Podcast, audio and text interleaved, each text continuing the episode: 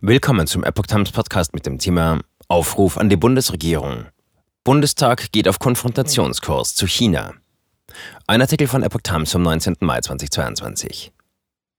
Die Fraktionen der Ampelparteien und die Union im Bundestag fordern die Bundesregierung in einem gemeinsamen Antrag auf, Taiwan wieder an der Weltgesundheitsorganisation WHO zu beteiligen.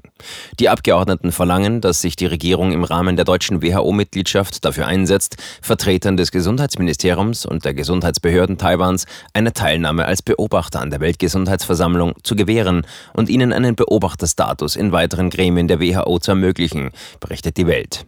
Der Antrag soll an diesem Donnerstag im Plenum beschlossen werden. Es ist nach der Initiative zur Lieferung schwerer Waffen in die Ukraine innerhalb kürzester Zeit der zweite fraktionsübergreifende Antrag, mit dem das Parlament der Regierung außenpolitische Handlungsanweisungen erteilt. Im Fall der Ukraine zielte der Antrag auf Russland, im Fall Taiwans geht der Bundestag nun auf Konfrontationskurs zu China. Denn bis 2016 durfte Taiwan als Beobachter an der Weltgesundheitsversammlung teilnehmen, so heißt es im Antrag, und hatte jedenfalls teilweise Zugang zu technischen Briefings, Mechanismen und Aktivitäten der WHO. Dies änderte sich durch eine Intervention der Volksrepublik China, die unter Verweis auf ihre Ein-China-Politik dafür sorgte, dass Taiwan seit 2017 ausgeschlossen wurde. Pekings politische Machtspiele.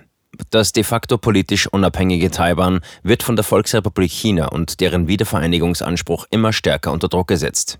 Neben militärischen Drohgebärden nutzt Peking dabei wirtschaftliche und politische Mittel sowie Cyberangriffe und Desinformationskampagnen und verhindert eben auch, dass Taiwan Mitglied der WHO wird.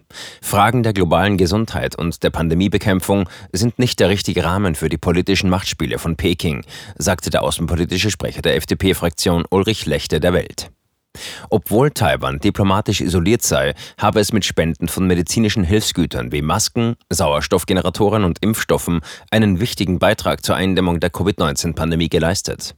Auch in der WHO könnte Taiwan einen wesentlichen Beitrag leisten, so Lechte. Dass die WHO auf chinesischen Druck hin dieses Unterstützungsangebot ausschlägt, ist unverantwortlich und muss sich ändern. Auch der gesundheitspolitische Sprecher der FDP-Fraktion, Andrew Ullmann, sieht die Zeit gekommen, dass Taiwan wieder an der Weltgesundheitsversammlung als Beobachter teilnehmen kann.